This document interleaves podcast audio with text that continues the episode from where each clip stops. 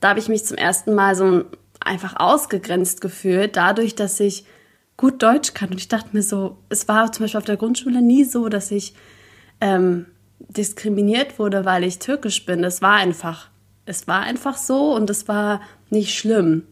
Ähm, und auf der Schule habe ich dann zum ersten Mal so Mobbing und solche Sachen erfahren. Herzlich willkommen zum Ikidunya Zwei Welten Deutsch-Türkische Lebenslinien Podcast. Mein Name ist Canan Userli und in diesem Podcast interviewe ich Menschen, die mit diesen beiden Kulturen leben und aufgewachsen sind. Mich interessieren dabei ihre Erlebnisse, Erfahrungen, Herausforderungen, Gedanken und Gefühle hinsichtlich ihrer Bikulturalität, kurz ihre deutsch-türkischen Lebenslinien. Heute spreche ich mit Meltem Ecel. Sie ist gebürtige Berlinerin, Rehabilitationspädagogin und wundervolle Sängerin der Band Mavi Masal Ensemble. Spricht über Perfektionismus, Empathie und inwiefern das mit ihrem Background als Gastarbeiterenkelin zu tun hat. Außerdem erzählt sie, wie es dazu kam, dass sie auf ihrer Schule die Deutsche war und berichtet über ihren Weg zur Musik und ihre große Leidenschaft, das Singen. Ich freue mich jetzt auf das Gespräch mit ihr. Hallo Melte. Hallo. Was bedeutet dein Name und was bedeutet er für dich persönlich? Gibt es da vielleicht auch eine Geschichte dazu, warum du gerade diesen Namen bekommen hast? Ähm, mein Papa wollte so einen, so einen Ausgleich. Also unser Nachname bedeutet Wirbelwind. Und genau da wollte er, glaube ich, weil das halt so ein sehr starker ähm, Name ist, wollte er so was Sanftes haben und Meltem war dann so für ihn der Ausgleich, so ein ausgleichender anderer Wind, der sanfte Sommerwind und ähm, genau. Und der zweite Name ist, bedeutet ja Königin. Also du meinst genau. Edge? Ja, genau, das bedeutet Königin. Ja, und da bin ich immer so ganz stolz drauf, weil ich mich immer so früher als Königin der Winde bezeichnet habe. Und das ist ganz witzig eigentlich, aber genau, also ich, ähm, das ist so eigentlich die Geschichte dahinter. Also, dass, dass er so einen Ausgleich wollte und ähm, ich glaube, den zweiten Namen, den fanden die einfach schön und den Rest, den habe ich dazu so ein bisschen dazu interpretiert. ähm, aber ich habe nie so diese andere Seite, also das ähm, mit dem Nachnamen, was so ein Wirbelwind ist. Und ich glaube, ähm, ich fand das einfach so toll zu wissen. Es gibt einen Ausgleich, du kannst beides sein. So. Und ähm, ja, ich mag es immer voll gern, so allem eine Bedeutung zuzumessen. Und ähm, sowas, ich sag mal, Romantisches dahinter zu sehen. Es ist ähm, und was Schönes dahinter zu sehen. Und ja, ich mag meinen Namen sehr gern. Da bin ich ganz dankbar, dass die den so schön ausgesucht haben. ja. Schön. Ähm, du bist ja Rehabilitationspädagogin. Ähm, was, was darf man sich denn darunter vorstellen und in welchen Feldern ist man da denn tätig? Wie viele denken, es hat nichts mit Reha zu tun. Ähm, genau, also es ist halt eher sowas wie soziale Arbeit, Sozialpädagogik, Heilpädagogik. Ähm, und da ist es so vielfältig, da war ich am Anfang auch immer total überfordert mit, was will ich jetzt machen, was kann ich machen. Und im Prinzip ist man in der Eingliederungshilfe, ähm, in der Kinder- und Jugendhilfe kann man arbeiten, man kann ähm, genau, im Gesundheitssystem, als ähm, wissenschaftliche Mitarbeitende. Also es ist ganz vielfältig und ähm, ja, ist so ein, so ein Zwiespalt zwischen Sonderpädagogik, Sozialpädagogik, Heilpädagogik, so in dem, in der Schiene ist es, genau. Ähm, zum Beispiel, die wenn, in der, ähm, wenn Eltern ein behindertes Kind haben, dann gibt es Einrichtungen, wo man Eltern zum Beispiel beraten kann zu verschiedenen Angeboten. Ähm, da, da, das wäre ein Arbeitsbereich oder halt die Menschen, die diese Angebote anbieten. Also zum Beispiel verschiedenste Gruppen. Ähm, ich habe zum Beispiel ganz lange einen Stammtisch für junge Leute mit Behinderung geleitet und da waren wir auf Augenhöhe, haben einfach einmal im Monat was gegessen und Spaß gehabt zusammen so. Ähm, und genau in der Jugendhilfe und in der Eingliederungshilfe sind es halt auch zum Beispiel Wohngruppen ähm, für Menschen mit unterschiedlichsten Beeinträchtigungen. Und ähm, Schulen sind auch so ein Bereich, wo man arbeiten kann. Ähm, eine Freundin von mir arbeitet in der ähm, Jugendstrafanstalt. Genau, es ist ganz, ganz vielfältig. Man kann auch in der Frühförderung arbeiten, also mit ganz kleinen Kindern. Das ist so das, was ich machen will. Und ähm, aber auch mit Erwachsenen in der beruflichen Rehabilitation. Das geht auch. Und ähm, genau mit Suchterkrankten und, und, und. Das ist ganz vielfältig und deswegen so toll. Ja, spannend. Welche drei Eigenschaften sollte man für diesen Beruf in jedem Fall mitbringen? Mm, ähm, Empathie auf jeden Fall und sowas, also so Berührungsängste sollte man eigentlich nicht haben, beziehungsweise wenn man sie hat, dann sollte man sie ähm, gut verstecken können und gut damit reflektiert umgehen können und das den Menschen nicht, nicht bewusst machen, dass man jetzt gerade so Angst hat, in, in Kontakt zu treten. Ähm, und natürlich dann halt auch sowas wie ähm, Berührungsängste anderen Kulturen gegenüber, anderen ähm, Denkweisen gegenüber, Religion gegenüber, weil die Sichtweise von also verschiedenen Kulturen auf Behinderung, auf psychische Krankheiten sind ja ganz anders. Ähm, und weil man also vor allem jetzt im, im, in der Kinder- und Jugendhilfe ganz viel mit Eltern zusammenarbeitet und mit Familien muss man einfach diese Offenheit entgegenbringen und ähm, offen gegenüber verschiedenen Denkweisen sein. Ähm, genau, also auf jeden Fall Empathie, Offenheit, ähm, keine Berührungsängste und dann natürlich diese Selbstreflexion. Mhm. Du hast gerade schon gesagt, also es gibt kulturelle Unterschiede im Umgang mit ähm, Themen wie Behinderung, ähm, also bei deutschen und türkischen äh, Familien im Vergleich. Wie, wie hast du da das wahrgenommen? Mm. Also ich habe das Gefühl, dass es schon unterschiedliche Auffassungen davon gibt, wie so ein Leben generell auszusehen hat und dann halt auch, wie so ein Leben mit Behinderungen auszusehen hat. Ähm, und so, ich sag jetzt mal westlich geprägte Familien beziehungsweise deutsche Familien zum Beispiel, die sind dann, da ist es halt normal, dass mit Eintritt der Volljährigkeit dann ein Kind halt auch auszieht und das halt in so eine Institution, also wie zum Beispiel betreutes Wohnen oder ähm, genau betreute WGs und sowas.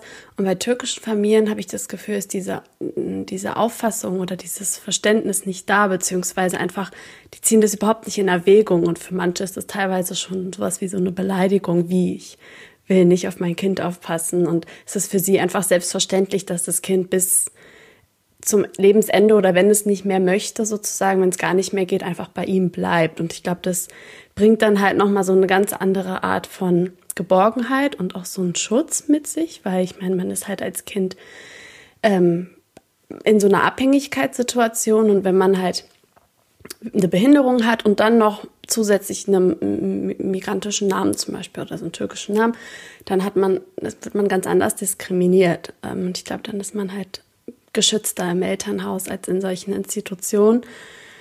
Andererseits ist man halt ein bisschen, ich sag mal, von dieser Selbstständigkeit, die Selbstständigkeit wird einem genommen dadurch. Also dann sind halt so Sachen wie Individualität oder Bedürfnisse, die sind dann abhängig auch von diesem Elternhaus. Ähm, und da sind halt, glaube ich, so generell ein paar Unterschiede, aber ja, ich glaube, das ist so eher so mein Gefühl und bestimmt gibt es da ganz viele unterschiedliche Familien, die dann anders damit umgehen und das ist dann nicht mehr so trennbar und so pauschalisierbar. Mhm.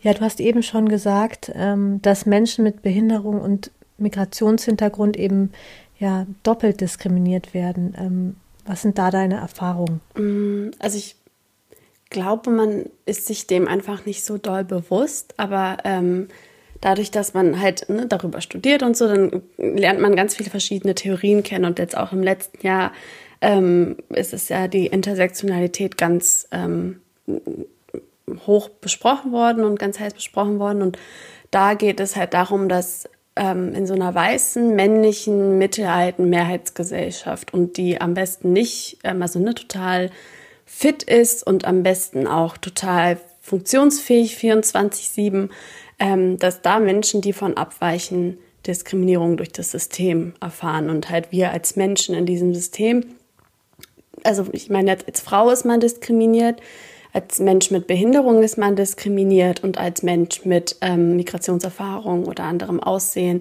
in einer, ich sag mal, rassistischen Gesellschaft ist man auch diskriminiert. Ähm, und dann, wenn dann da Sachen zusammenkommen, dann ist das nochmal ganz anders. Also ähm, ist total interessant, weil es soll, ist wohl nicht eine Doppelung auch, sondern es ist wohl wirklich so, dass die sich auch gegenseitig beeinflussen und manchmal sogar so doll beeinflussen, dass Sachen multipliziert werden, dass Diskriminierung einfach ganz anders funktioniert, wenn man verschiedene ähm, solcher Eigenschaften einfach birgt. Und ähm, genau deswegen glaube ich, dass es Sachen sind, also dadurch, dass es von der Theorie kommt, sind es, glaube ich, Sachen, die einfach nicht so krass bewusst wahrgenommen werden ähm, und erst halt mit Beobachten und wirklich sich dem Selbstbewusstsein ähm, werden diese Sachen dann auch sichtbar. Und dann kann man halt dagegen arbeiten. Ähm, hast du das Gefühl, dass du durch deinen persönlichen Background, also deinen ähm, kulturellen Background und deine Geschichte, ähm, auch besonders empathische Ent Fähigkeiten entwickeln konntest? Ich glaube, dieser Drang, ich weiß nicht, ob es an, an ähm, meinem Background liegt, aber ich habe halt diesen Drang, Leute zu verstehen. Und ich will irgendwie, weil ich auch, ne, wie, wie beim Namen allem so einen Sinn geben und alles muss irgendwie für mich Sinn machen, weil sonst ist das nicht verstehbar ähm, und nicht akzeptierbar so.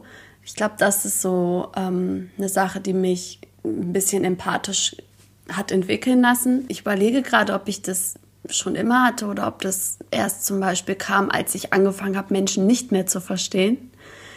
Ähm, ich glaube tatsächlich, dass es irgendwie schon immer da war und vielleicht hat das was damit zu tun, wie, wie ich erzogen wurde. Genau, und auch so dieses, also andere nicht verletzen ähm, im Dasein. Und ich bin auch die Älteste in meiner Familie, deswegen, also die älteste Cousine und die älteste Schwester sozusagen. Und ich glaube, das ist auch nochmal so ein Punkt, wo ich sage, ähm, denn wenn ich meine Familie nicht verstehe, kann ich nicht für sie da sein. Deswegen bin ich so hochempathisch geworden. Ähm, aber es ist nur eine Interpretation. Ich ähm, weiß nicht, wie das zustande kam. Mhm. Du hast mal gesagt, deine Kindheit war privilegiert. Wie meinst du das?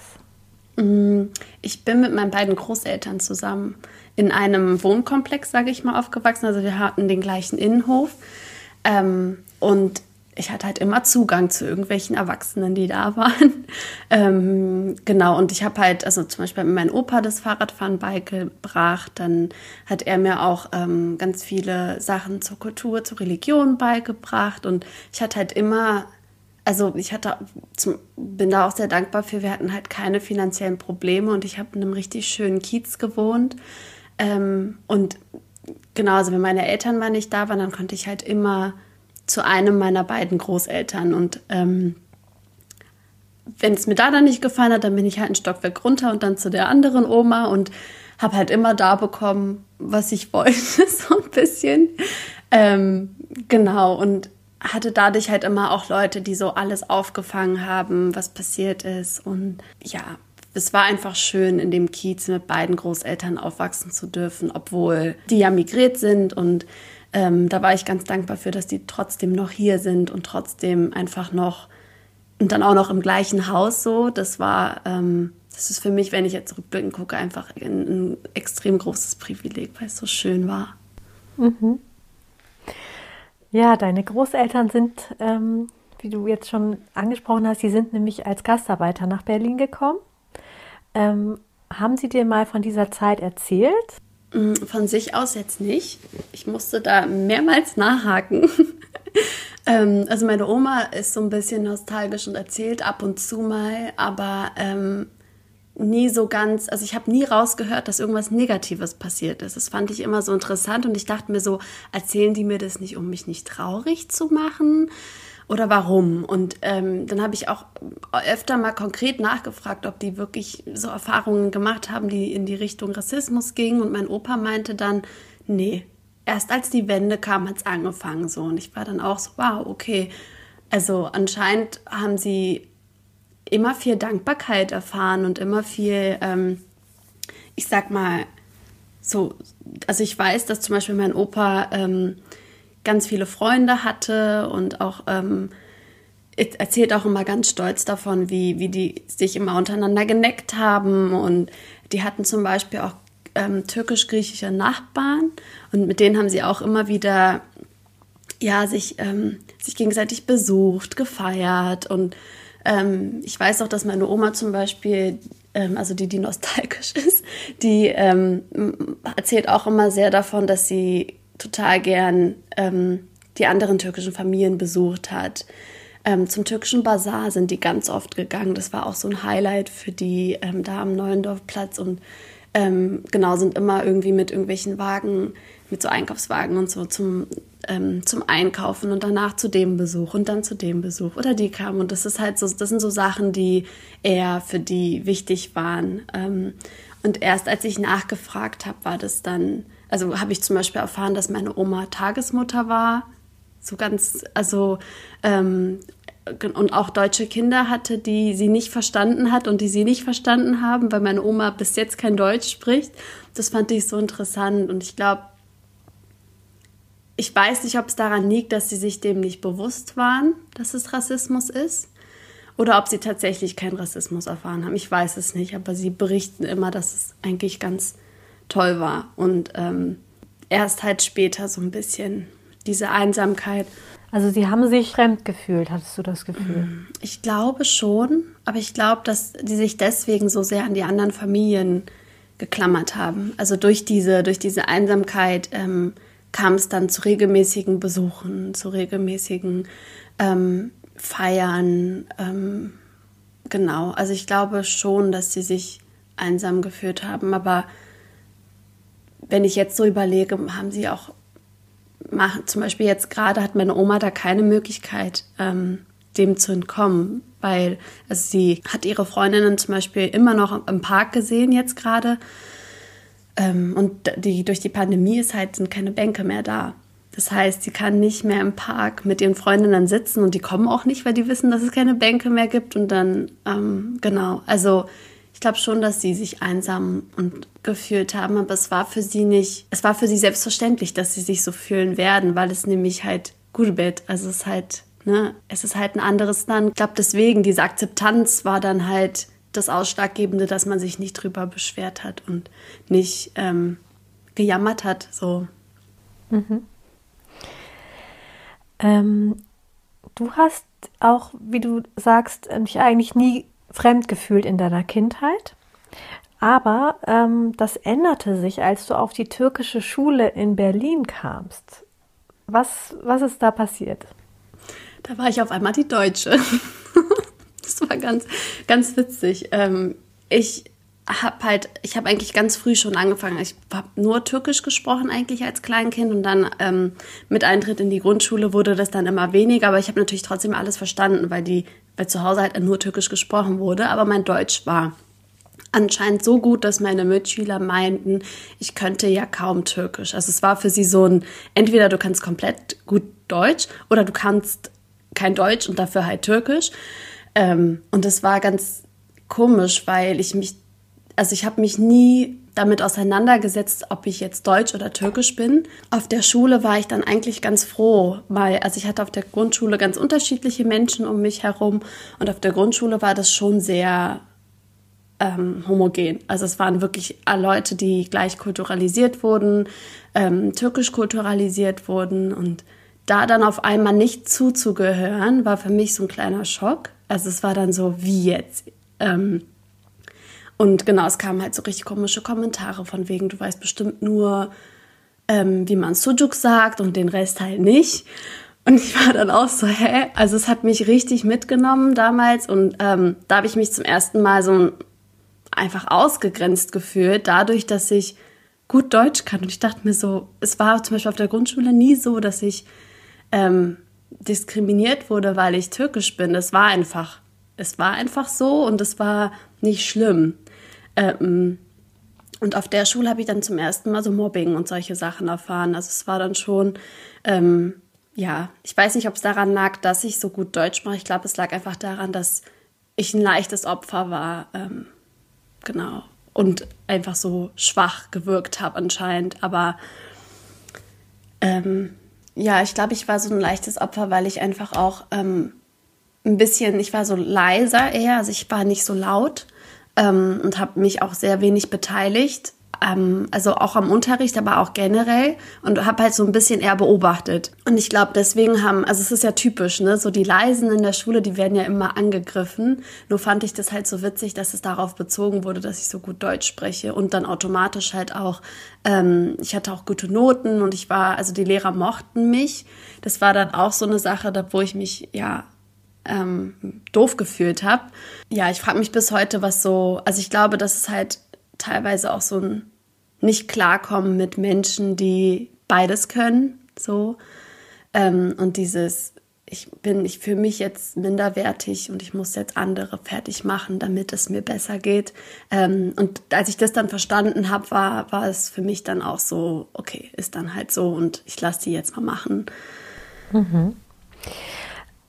Ja, was hat dir denn damals geholfen, die Kurve zu kriegen und quasi von der ja, ausgegrenzten Schülerin ähm, dann sogar zur gewählten Schulsprecherin zu werden? Da hast du ja so eine Transformation durchgemacht. Mhm.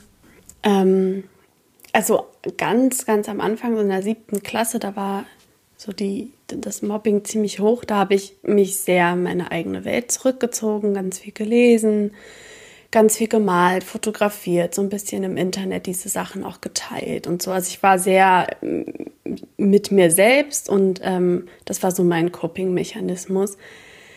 Dann ähm, habe ich aber angefangen, irgendwann mich so von den Sachen abzuwenden und mich mehr dem anzupassen, was in der Schule so an. Also ich habe jetzt nicht angefangen, die Musik zu hören, die sie gehört haben, weil ich glaube, das das kann ich einfach nicht so, aber schon so ein bisschen Sachen abgelegt und geguckt, wie kann ich in dieser Schule überleben.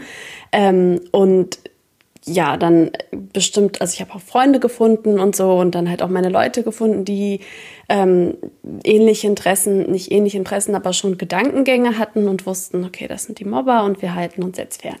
Ähm, und außerhalb der Schule hat mir dann auch der Beitritt ins, ähm, ins Konservatorium ziemlich viel geholfen, einfach weil wir hatten Konzerte, wir hatten, es waren ganz andere Menschen, auch türkische Menschen, die ich kennengelernt habe und das hat mir so, einen, so einen anderen Perspekt, also so andere Perspektiven einfach gegeben und ähm, dadurch habe ich so ein bisschen mehr Selbstwirksamkeit und einfach Bewusstsein auch entwickelt und ähm, auch in meinem Türkischsein, sage ich jetzt mal so.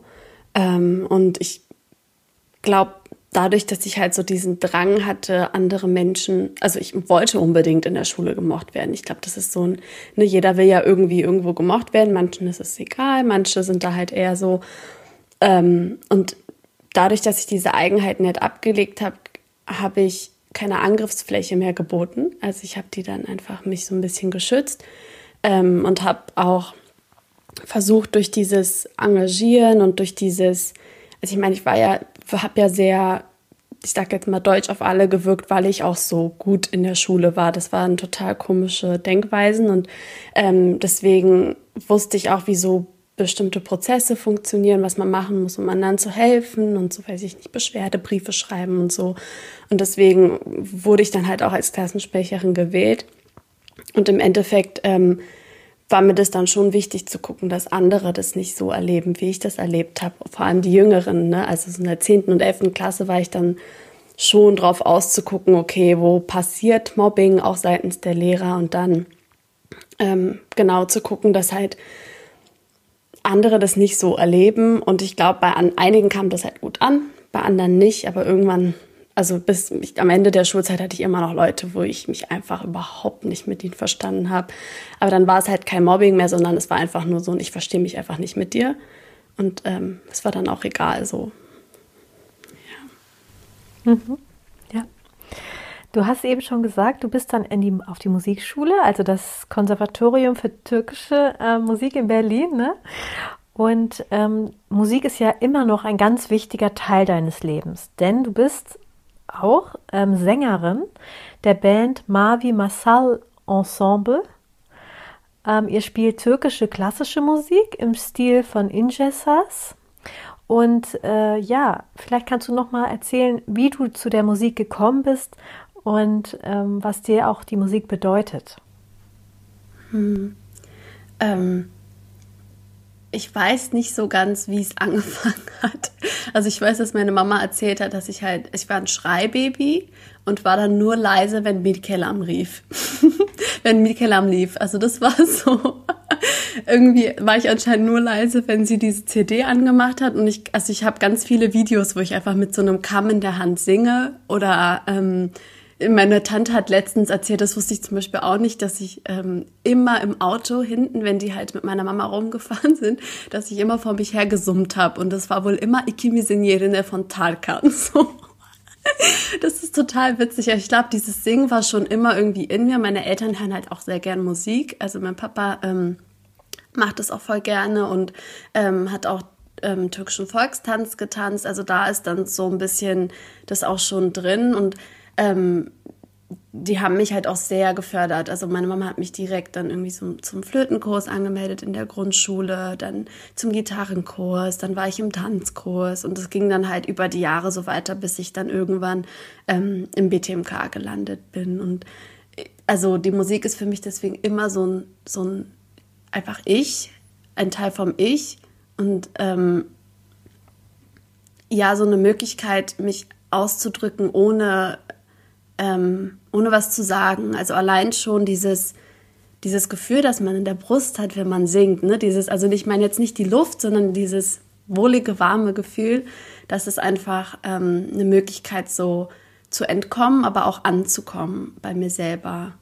Deswegen, ähm, ja, bedeutet mir Musik ganz viel, weil es mich einfach auch so ein bisschen erdet. Mhm. Schön. Du hast ja auch letztes Jahr, also vor Corona, hattet ihr ein sehr großes Konzert in Berlin, auch im, im Theatrum mit eurer Band.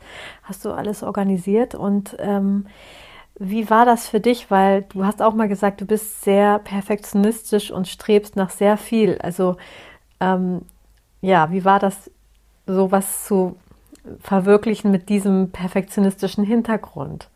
Und was glaubst du vielleicht noch, ähm, woher da kommt, dieser Perfektionismus? Oder wie gehst du generell damit um?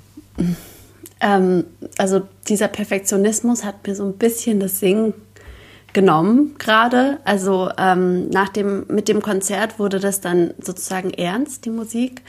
Ähm, und ich habe so ein bisschen den, den Zugang zum Singen ohne den Hintergedanken, wie es sein muss, verloren. Also dieses also ohne dieses Leistungs. Genau, genau. Ich habe das kenne ich kann, das kann ich natürlich sehr gut mhm. nachvollziehen, weil ähm, so ist das tatsächlich, wenn man das dann irgendwie professionalisieren möchte. Ne? Genau, dieses Gefühl geht halt auch irgendwie weg. Also man, man will singen, man will abschalten, aber dann denkt man sich, ach Mist, ich muss eigentlich das so singen oder so oder ich bin jetzt habe jetzt den Ton nicht getroffen, habe es nicht gut ausgesprochen und das hat mir so ein bisschen die Freude dran genommen und das ist etwas, wo ich einfach dran arbeiten muss, glaube ich.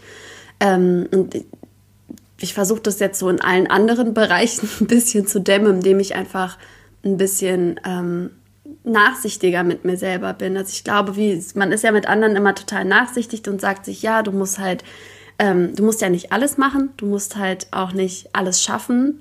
Ähm, das sage ich meinen Geschwistern immer, das sage ich meinen Cousinen, das sage ich irgendwie jedem in meinem Umfeld, nur mir selbst nicht so.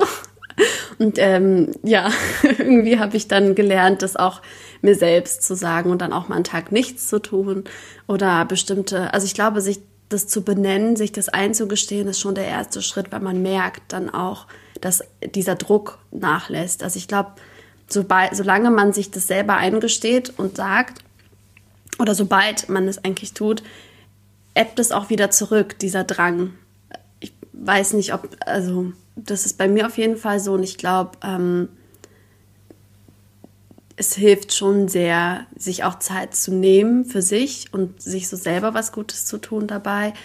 Ähm, und das ist halt etwas, was man, was ich glaube ich, was ich merke, was die dritte Generation gerade so ein bisschen lernt. Also ich merke das in meinem Umfeld, dass viel mehr Menschen, die ähm, deren Eltern hier aufgewachsen sind und deren Großeltern hergekommen sind, dass die sich so ein bisschen loslösen von dem, ich muss ständig ackern und ein bisschen mehr bei sich ankommen.